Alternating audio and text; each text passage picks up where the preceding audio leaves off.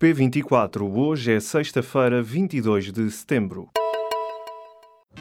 Apresentamos a nova gama de veículos híbridos plug-in. Uma tecnologia que veio para mudar o futuro. BMW iPerformance. O Ministério Público abriu um inquérito ao caso do apagão dos 10 mil milhões de euros de transferências para offshores. A maioria do montante corresponde a fluxos enviados a partir do antigo Banco Espírito Santo. O caso está agora nas mãos dos procuradores do Departamento de Investigação e Ação Penal de Lisboa. A informação foi confirmada ao público pela Procuradoria-Geral da República. A PGR tem na sua posse a auditoria da Inspeção Geral de Finanças e vai agora averiguar indícios de crime. O déficit português foi de 1,9% durante o primeiro semestre deste ano. De acordo com os dados revelados nesta sexta-feira pelo INE, este número representa uma descida do déficit em relação aos 3,1% registados no mesmo período do ano passado. No entanto, estes 1,9% ficam ainda acima da meta de 1,5% estipulada pelo Governo para o total deste ano. O valor do déficit agora anunciado não inclui ainda o potencial impacto da capitalização da Caixa Geral de Depósitos no saldo orçamental. O INE está em conversações com o Gabinete de Estatísticas da União Europeia sobre os métodos estatísticos a utilizar no registro das contas nacionais.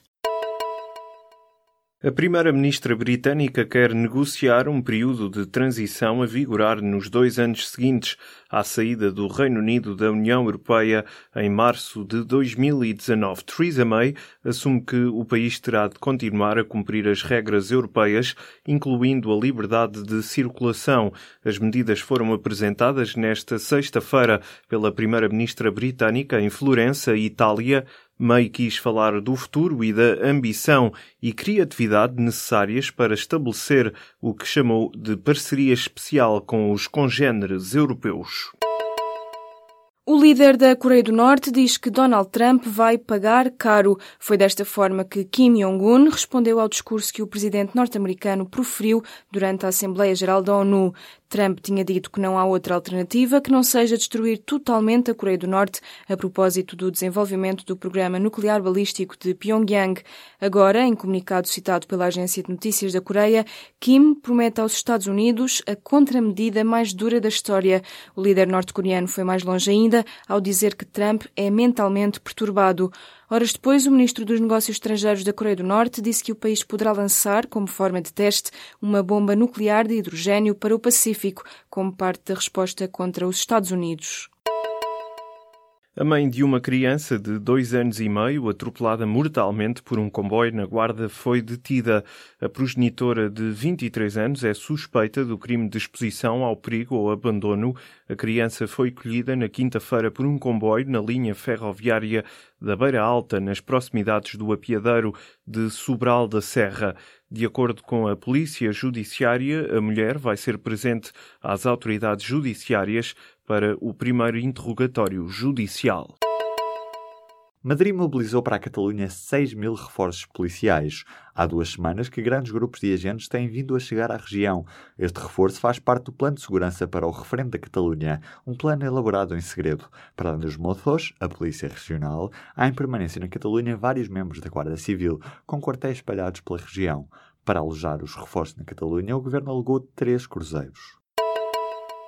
O descongelamento nas carreiras pode vir a prolongar-se até ao próximo governo. Ainda não se sabe como é que o executivo de António Costa pretende descongelar as progressões na função pública a partir de 1 de janeiro do próximo ano. Em cima da mesa estão cinco cenários e um limite orçamental de 200 milhões de euros por ano. O que já se sabe é que o descongelamento será faseado e levará entre dois a seis anos a estar concluído.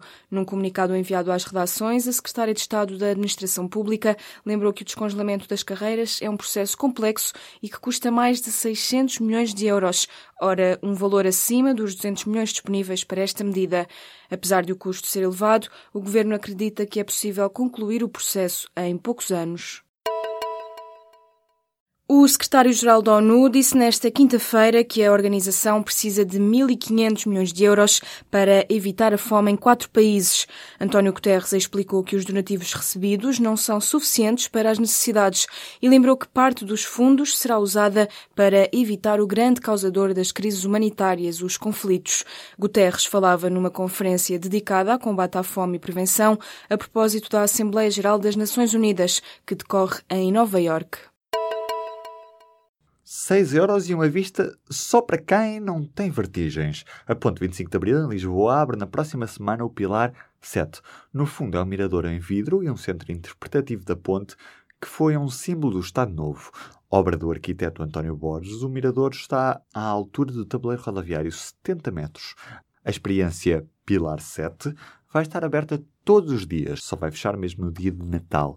E até ao final de setembro tem um horário de funcionamento das 10 da manhã até às 8 da noite.